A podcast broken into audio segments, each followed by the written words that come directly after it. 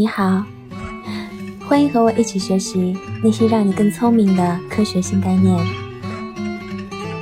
今天我们将要学习的是第一个概念——正和博弈。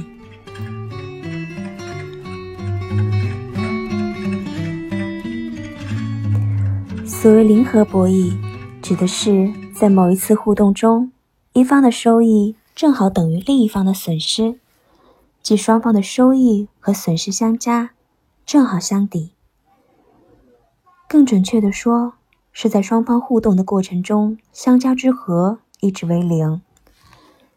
体育竞赛是典型的零和博弈，胜者为王，败者为寇。那非零和博弈呢，则是双方的行为互动之后产生净收益或损失。比如说。牧民用剩余的羊毛和牛奶交换农民剩余的谷物和水果，人们利用各自的空闲时间，互惠的轮流照顾彼此的孩子，这些都是典型的正和博弈案例。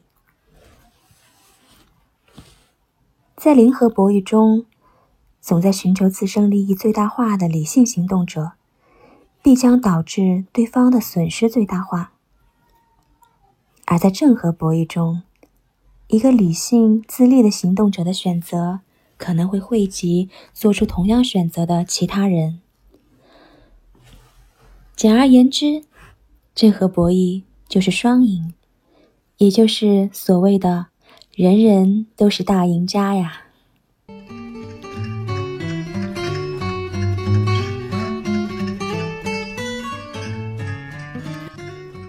九四四年。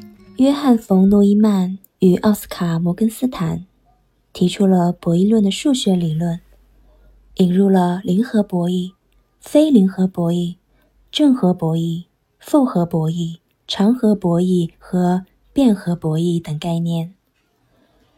在谷歌的书籍词频统计器上显示，以上这些关键词在二十世纪五十年代开始成为热门词，而“双赢”一词。直到二十年后的七十年代才变得热门。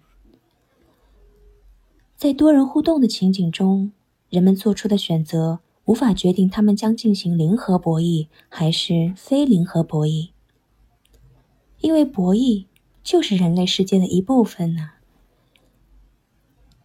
如果忽略了一些选项，人们可能会将一个非零和博弈当成零和博弈，而且最终。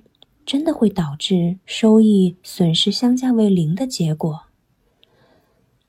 因此，如果我们知道了人际互动中的博弈理论结构，那么人们就无需假装圣人，也能做出最有价值的选择，让大家变得更安全、更和谐、更富足。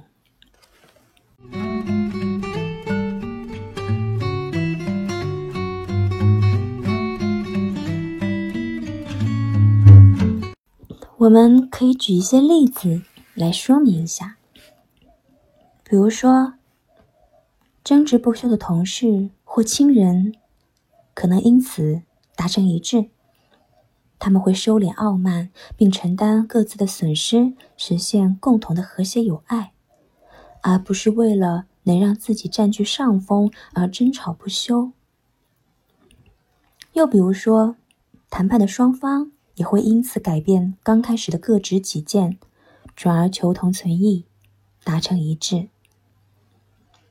还有离婚的夫妻可能会因此意识到可以重新起草离婚协议，他们完全可以结束没完没了的诉讼，省下支付给律师和律所的高昂费用，为自己留下更多的财富。同时，各个国家也会意识到国际贸易。并不是损己利人的，而是可以促进双方获益。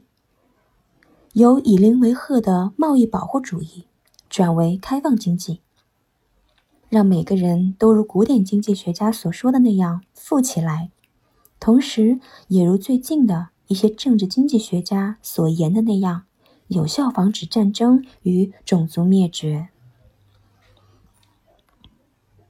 当然。人类活动中也确实存在零和博弈。比如，生理上的两性伴侣竞争就是如此。甚至在一个正和博弈中，某一方也可能为了追求个人利益而牺牲共同福利。那么，深刻理解博弈理论框架下的风险和代价，特别是在反复活动中，某一轮欲望的满足可能导致下一轮角色逆转后的惩罚，就能抵御各种短视之举。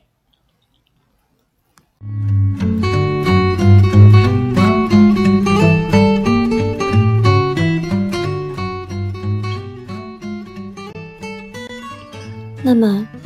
这些是真的吗？自二十世纪五十年代以来，人们对零和及非零和博弈的理解的增加，真的带来了全球和平与发展吗？当然，这并非天方夜谭。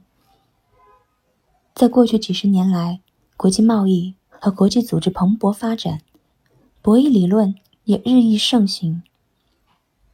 你看。发达国家迎来了经济大发展，各种形式的暴力都空前减少，超级大国之间的对抗、发达国家之间的战争、种族屠杀和流血冲突都减少了。同样的，二十世纪九十年代以来，这些影响延伸到了发展中国家。原因之一。就是这些发展中国家的意识形态，从崇尚阶级和民族斗争，转向了崇尚正和博弈式的市场合作。其实，早在当代博弈概念提出之前，人们就已经开始享受正和博弈带来的富足和安定了。生物学家约翰·梅纳德·史密斯和奥瑞斯·桑斯玛丽。认为正和博弈式的生物进化主宰了生命史上每一次的重大转折。基因、染色体、细菌、有核细胞、有机体、有性生殖和动物群的出现，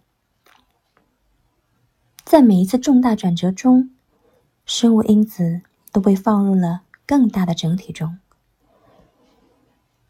在此整体中。各种因子产生分化，互惠互利，并相互制衡。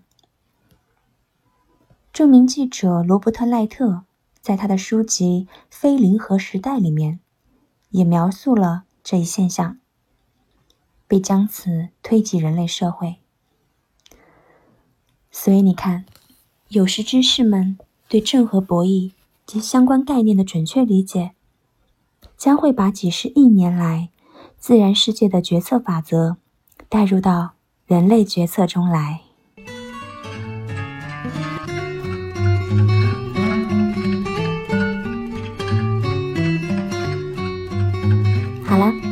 今天的学习就到这里了。希望下次你还会跟我一起来学习哦。也希望你每天都开心，也希望你每一天都有新的收获。那我们下次再见。